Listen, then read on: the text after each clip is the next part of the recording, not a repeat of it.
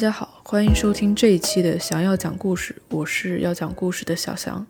之前的两期我分享了很多关于非裔美国人的体育故事，大家在各个平台上的每一条留言我都有认真的看。有些朋友觉得这个话题挺有意思，有些朋友觉得这个话题比较危险。嗯，既然这样，这一期让我们来聊一聊女性。跑步是现在非常主流的一项运动，你只要有双跑鞋，然后有一个路面，甚至不需要是很平整的路面，就可以开始跑步了。关于跑步，我们经常说到，嗯，突破或者打破边界，但这里的突破都是指的向内的，是突破自己身体或者意识上的局限。所以跑步是一项非常纯粹的运动，它只关乎你自己的身体。跟外界的自然环境，但在一九七零年代，尤其是对于女性来说，在踏上跑道之前，有太多的阻碍需要被冲破。今天我想说的故事是关于两张照片，其实大家可以在公众号的推送或者我们播客的 show note 里面找到它们。这两张照片，一张非常的动态，一张相对来说比较静态，但它们的共同点是，它们都极其具有力量。在五六十年代的美国社会。一个女孩在街上跑步是一件非常反常的事情。怀有恶意的人，比如说街上的，呃，无所事事的青年，可能会向你丢可乐罐儿；然后认识你的叔叔阿姨可能会偷偷的给你父母打电话，告诉他们要把你看得紧一些。因为那个时候的医学广泛认为，在长距离的跑步中，因为跑者会不断受到来自地面的冲击，这种冲击会让女性的子宫下垂，从而非常严重的影响女性的生育能力。而当时对于女性体育赛事的报道，镜头往往是对准，呃，大腿、屁股、胸部这样的部位，然后在语言间也充满着对女性身体的调侃。作为长距离跑步赛事的代表，波士顿马拉松在当时是指面对男性跑者开放报名的。虽然之前也有过几位零星的女性运动员，她们偷偷溜进城市赛道，但是她们的比赛身份没有得到过官方的承认。而我们第一张照片的主人公凯瑟琳跟他们就不同，她是真的拥有一张正式的比赛号码牌，二百六十一号。这个数字对于女性的体育历史，尤其是嗯马拉松的体育历史来说，是一个意义非凡的数字。按理来说，凯瑟琳作为一位女性，她是不可能报名成功波士顿马拉松的。但因为她在签名的时候，并没有签自己的全名，而签的是 KV。再加上他的姓氏这样一个非常容易被误解为男性的一个缩写方式，所以他才侥幸通过了官方的报名。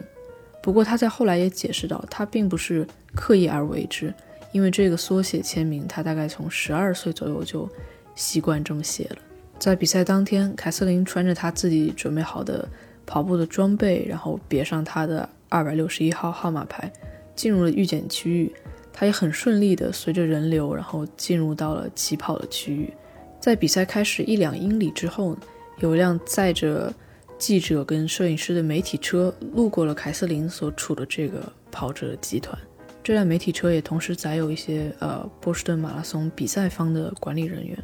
在很多年之后的一段采访中，凯瑟琳有回忆到，当时他的身边本来是充满这啪啪啪啪这种。很有韵律的跑鞋着地的声音，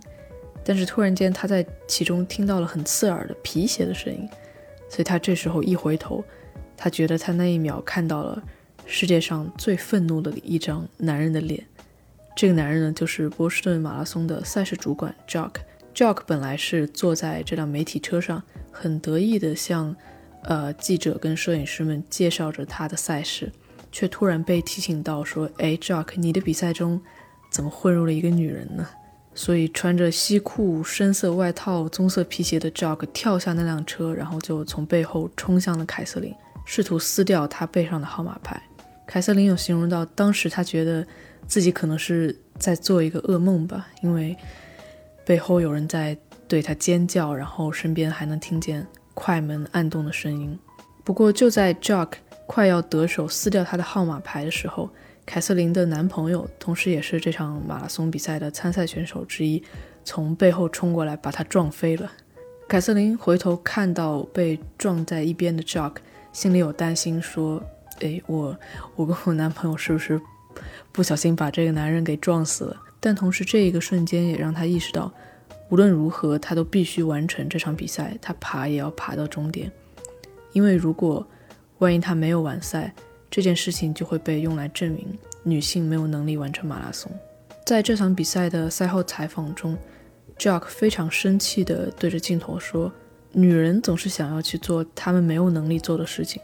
然后他对着可能是举着摄影机的那位男士说：“你也结婚了对吧？你知道的。”女人总是这么倔，这么不识好歹，不知满足。当最后凯瑟琳到达终点线的时候，Jack 已经叫来了 AAU 的人。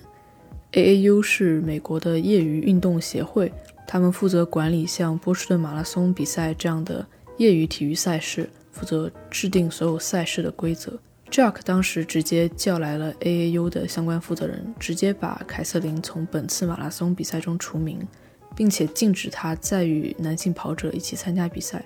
禁止他跑超过一点五英里的距离。一点五英里换算成千米，差不多是两点四千米。在当时的医学界和跑步界，广泛认为这个就是女性能承受的最多的距离了。而一场完整的马拉松比赛，它的全长大概有二十六点二英里，一点五英里跟二十六点二英里，这个基本上只是它的百分之。五到百分之六，虽然这个规定从今天的角度来看是完全没有理由的，但在当时，这就是一位已经二十岁的成年女性，她想要参与她自己喜欢的跑步比赛，她需要面对的阻碍。但在当时，对于一位二十岁已经成年的女性来说，当她想要参与自己喜爱的体育事业，这就是她必须所要面对的阻碍。AAU 在 AAU 在当时的业余体育。AAU 在当时是具有绝对的话语权和不容置疑的权威的，不仅是美国国内的田径赛事，包括国际的赛事，像奥运会的一些参赛权，AAU 都要参与其中。在他们制定的规则中，他们常常用到一个词叫做“污染”、“玷污”，或者口语化来说就是“弄脏了”。当一位职业运动员参与了业余比赛，那么他的存在就会污染了。业余的参赛选手，而这个职业运动员甚至不需要是专业对口的。也就是说，如果一个呃 NBA 的职业球员参与了一场业余的慢跑、业余的长跑比赛，那么他的存在同样污染了在场的其余的业余的跑者。同样的，如果一位女性和男性一起参加了跑步比赛，那么她的存在也污染了所有在场的男性跑者。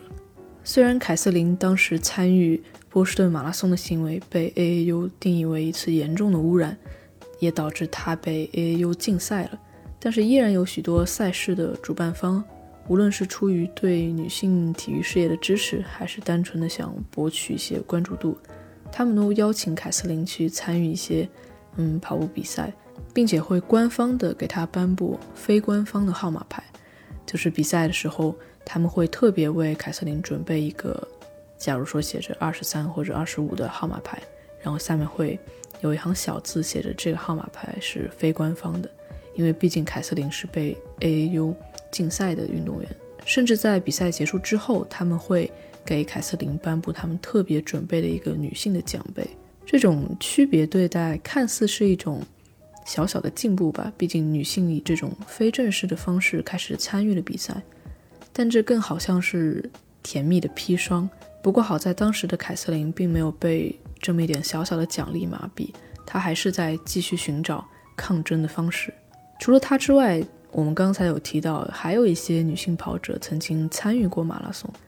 只不过她们并没有获得官方的号码牌。这其中就包括一位跑者，她叫妮娜。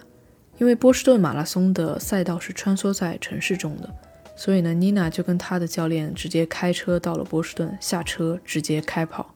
她也是第二位成功跑进三小时的女性马拉松跑者。像妮娜和凯瑟琳这样的比较突出的女性跑者，渐渐形成了一个组织。他们开玩笑说，就像现在大家会在互联网上开玩笑说，如果你不喜欢一个组织，那你就要加入它，然后从内部改变它。但当年的妮娜，她真的就这么做了。她通过了一系列的测试跟培训，成功加入了 AAU 的长跑委员会跟女性委员会。并且开始疯狂频繁地参与各种会议跟讨论。在她的努力下，一九七一年的时候，AAU 真的发生了一些改变，女性被允许参与的长跑距离从一点五英里提升到了十英里，并且有一部分女性被允许参加一部分的马拉松。这里还是 AAU 的惯用的手段，区别对待。这个新规则的问题是，他提到的一部分女性这个资格是由 AAU 来认证颁发的。而即使很少很少一部分的女性跑者获得了这个资格认证，她们参加马拉松的起跑地点跟起跑时间跟男性跑者相比，他们在马拉松比赛中的起跑地点跟起跑时间和男性跑者还是不同的，他们的成绩也会被分别区分来计算。凯瑟琳曾经有过这样一个比喻，她说：“既然你选择参与了，我们就要彻彻底底的公平。”就像你被邀请去参与一场晚宴，但是到了之后，别人告诉你你不能上桌吃饭，或者你只能跟小孩坐到一桌吃饭，你觉得你能接受这个现实吗？到这里，我想回顾一下刚才已经出现过的两个主要人物，第一个就是凯瑟琳，一个靠着非常像男生的名字缩写获得官方号码牌的女性跑者；第二个就是妮娜，因为讨厌 AAU，所以。加入了他，改变了他。现在呢，就要出现第三位人物，也是一位男性角色，他名字叫 Fred。他是一位游走在黑白之间的人物，他的一些思维方式、他的行为习惯，或者说他的价值观吧，给接下来发生的这段故事增加了非常多疯狂的成分。Fred 出生在罗马尼亚，在二战之后，他经历了一些。逃亡，然后最后逃到了纽约定居。Fred 其实并不是一个非常积极支持女性争取各种平等权益的人，但他是一个非常狂热的跑步爱好者，甚至可以说是一个非常狂热的跑步信徒。他非常拥护跑步这项运动，所以他也非常拥护任何跑者，包括女性跑者。在七十年代的纽约，跑步远远不能被称为一项很重要的运动。当时的纽约马拉松虽然这个比赛已经成立了，但是它的规模跟影响力远远不能跟波士顿马拉松相提并论。它的参赛人数规模非常小，比赛场地也只是绕着公园跑四圈，所以在当时，Fred 相对轻松的就成为了纽约公路跑者俱乐部的主席跟纽约马拉松的赛事主管，而 Nina 也是这个纽约公路跑者俱乐部的成员之一。对 Fred 来说，他的人生中有两件挚爱的事情，一件是跑步，一件是女人。碰巧这两件事情都是他想极力推广，也急需推广的，所以他想到了一个绝妙的主意。在当时，有一家皮肤护理公司推出了一款特殊的剃须膏。说是剃须膏，实际上是给女性刮腿毛的时候用的。刮腿毛的时候，把泡沫抹在腿上，然后给皮肤提供额外的滋润保湿的作用。这个产品被命名为 Crazy Legs，而这家公司呢，当时正在为这款 Crazy Legs 寻找合作的营销推广伙伴。他们不想满足于一个简单的电视广告或者地铁站的招牌。这家公司的营销负责人注意到了在波士顿马拉松上参赛的凯瑟琳跟妮娜，所以他们希望能在纽约举办一场类似的长跑比赛，邀请这些女性跑者来为他们做宣传。Fred 不仅接受了这个冠名长跑比赛的想法，甚至他在此基础上增加了一个更疯狂的设定，他把比赛设置成围着纽约的中央公园跑一圈，长度大概是六英里。并且把这个比赛命名为 Crazy Legs Mini Marathon，就是由疯狂的腿这个产品冠名赞助的迷你马拉松。之所以叫迷你马拉松，是因为当时迷你裙是最流行的时尚单品，并且这件单品多少有一些性暗示的意味。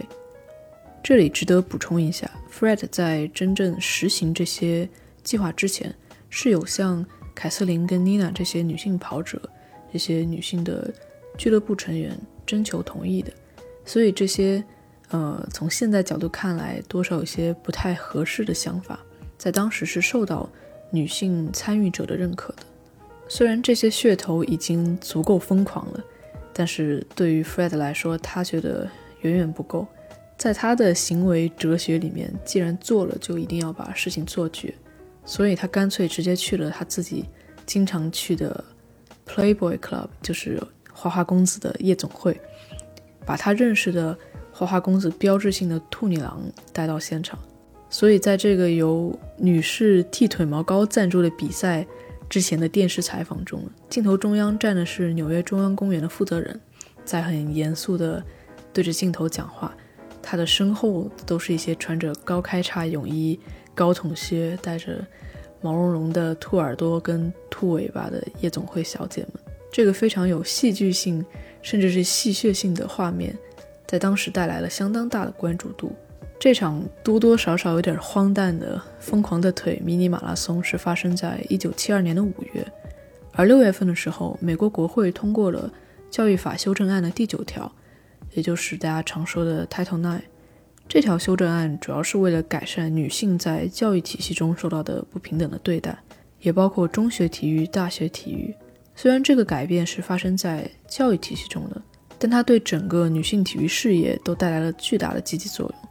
因为有越来越多的年轻的女性、女孩在学校中被鼓励参与体育，所以女性的体育人口自然就提升了，成为了一个不可忽视的群体。到了1972年的纽约马拉松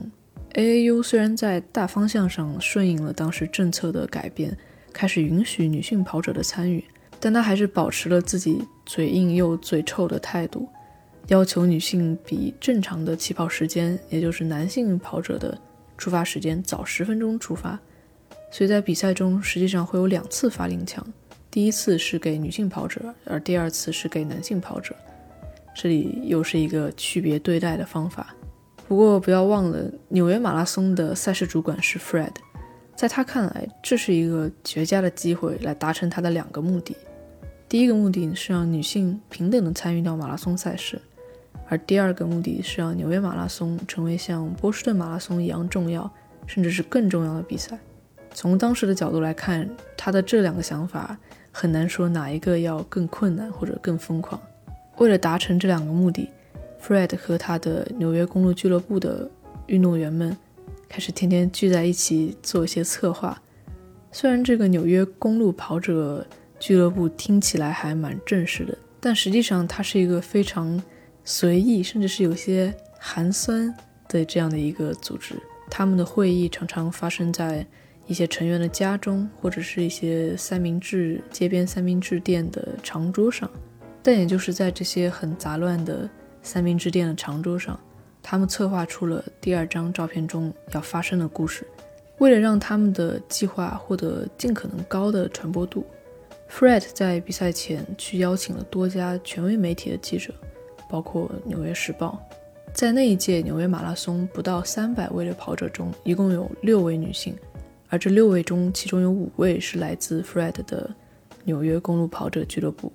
这五位女性跑者是非常优秀的跑者，这点是毫无疑问的。但是她们并不是非常好的演员，因为根据《纽约时报》的记者在之后的采访中描述，因为他们几个人站在一起，一看就是在密谋一些什么。会有一些交头接耳，然后一些小眼神飞来飞去。而这六位女性跑者中，唯一一个不是来自于这个密谋的小团体的这个女性跑者，呃，准确来说，她还是一个女孩，一个青少年。当时她只有十七岁，她是来自新泽西的全美长跑冠军。当时她站在起跑线上，是真的在很认真的准备起跑，但是突然她听到旁边的五个。大姐姐开始讨论一些关于 A U 的事情，呃，开始聊到什么标语、什么抗议。她之后有透露说，当时她是很慌的。虽然她对这个计划毫不知情，但是既然她在这个时间点出现在了这里，并且她作为一个女性的身份，她其实毫无选择的也会成为这个计划的一部分。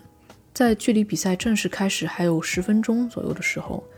也就是马上就要到女性跑者出发的时间了，所有的男性跑者都开始聚集在他们六个人的后面，因为要为他们让出这个起跑线，需要等待女性跑者先出发。而这几位女性呢，也悄悄地在背后准备好了他们自己的标语跟横幅。与此同时，赛事的主管 Fred 已经把所有的记者都招呼到了起跑线的附近。本来这些记者其实并没有很在意女运动员的起跑，甚至根本都没有准备拍下这个瞬间。但是 Fred 告诉他们，等一下会有大事情发生。于是发令枪响了，所有的镜头都对准这六位女性跑者，而他们一起坐了下来，做成了一条线。如果你现在方便的话，可以打开我们的 Show Note 或者公众号的推送来看一下这张照片。六位女性跑者一起坐在起跑线上，手里拿的是他们自己手写的纸牌标语。上面的字我大概翻译一下，是 “AAU 醒醒吧，都已经二七九一年了，AAU 老掉牙，AAU 不公平。”但是与这些很激昂激进的标语形成鲜明对比的是，这几位女性跑者的脸上，她们的表情是很轻松的、平静的，甚至都是在微笑的。而站在他们背后的男性跑者，也并没有感到过分的诧异。并没有一种被冒犯或者激怒的神情，他们也在微笑。在第一排，其中一位女士还穿着一件超人的长袖 T 恤，不过她自己后来有透露，这件超人 T 恤并不是计划的一部分，只是因为那天纽约突然降温太冷，她随手拿了一件她男朋友的 T 恤。但是这个碰巧出现在这里的超人的图案，也成为了这张照片为什么如此著名的原因之一。在所有人中，唯一没有拿着标语并且低着头的，就是我们刚才提到的那位十七岁的女高中生。在当时，她的长跑生涯才刚刚开始，AAU 对她来说是一个她还没有完全理解，并且没有办法去质疑的权威，所以她没有办法，所以她无法承受举起反对 AAU 标语的后果。虽然她很显然不想用自己才刚刚开始并且十分有前景的。职业生涯去做赌注，但她还是选择跟其他的五位女性坐在了一起，直到十分钟之后，到了男性跑者的正常的出发时间，这六位女性才站了起来，然后所有人一起随着第二声的枪响起跑。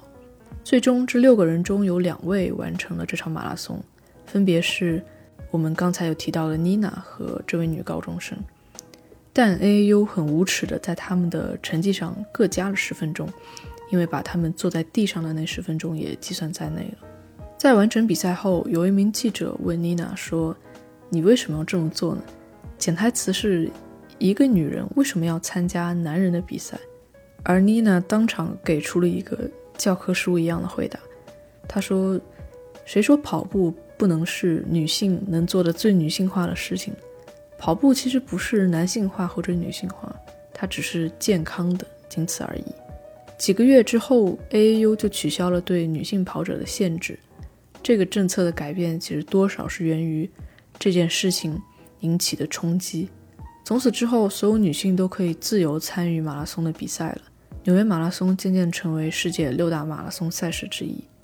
在我们知道了这个成功的结局之后，可以再回头。看一看当时一九七二年那场 Crazy Legs 迷你马拉松，在那场比赛中，所有的女性跑者并不能像参加其他赛事那样穿着自己感到舒适的训练中常穿的那些装备，而是必须要穿比赛当天发的印有女性剃腿毛膏产品的这样的 T 恤，甚至他们被要求在参赛前必须剃腿毛。这些要求是荒诞的。嗯，多少令人感到不适的，哪怕在当时，这样的要求也受到了很多评论家的批评。但是它不可否认的是一个创举，因为在当时，哪怕是男性的比赛，一般也不会收到商业的赞助，更不用提是一场完全女性的比赛了。迷你马拉松这个比赛，在呃 Crazy Legs 之后，其实也有在延续下去。在一九七七年的时候，这个比赛获得了一家化妆品公司叫 Bombell 的赞助。这个品牌现在是主要做青少年的彩妆。Bombell 的创始人非常支持女性的体育事业，他甚至花自己的钱去邀请美国知名的女跑者都来参加这个纽约的比赛，并且给这场很不正式的迷你马拉松引入了只有顶级比赛才会使用的很先进的计时技术。这场比赛在当时吸引了三家知名的女性杂志，其中就包括《Vogue》。所以这么看来，虽然在 Fred 营销的过程中充满了很多过度商品化、物化、性化女性的噱头，但是不得不称赞他在商业化体育赛事上的前瞻性。在最后呢，我也想回到第一个故事，也就是第一张照片中凯瑟琳背后的二百六十一号号码牌。在这场比赛之后，那个被赛事主管 Jack 从背后抠掉一个角的号码牌，成为了女性体育事业的一个。标志性的符号，而它的数字二百六十一也曾经有人做过一个很有趣的解读，虽然我觉得这有点过度解释或者刻意解释的感觉，但是，一场完整的马拉松，它的全长可以约等于二十六英里，所以二六一二六点一就是当你跑到二十六点一英里的时候，这就证明你可以完成一个完整的马拉松比赛了。我觉得从强行提升主旨的这个角度来说，这个解释还是非常不错的。好了，这就是今天我想给大家分享的两张照片，两个故事。在播客的结尾，我们依然会给大家准备福利，欢迎大家在评论中分享一下你喜欢或者不喜欢跑步这项运动的原因。虽然我们这期播客主要在谈论跑步、谈论马拉松，但是我个人并没有很想把跑步塑造成一个。大家人人都必须遵守的健康生活的模板，比如我自己，我自己虽然很喜欢运动，但我还挺抗拒跑步的，所以欢迎大家分享一下。再说一遍，你喜欢或不喜欢跑步这项运动的原因。我们会在每个平台各选出一个最棒的留言，并且送给你一份礼物。好了，感谢大家收听这一期的 Awesome Radio，想要讲故事，我们下期再见，拜。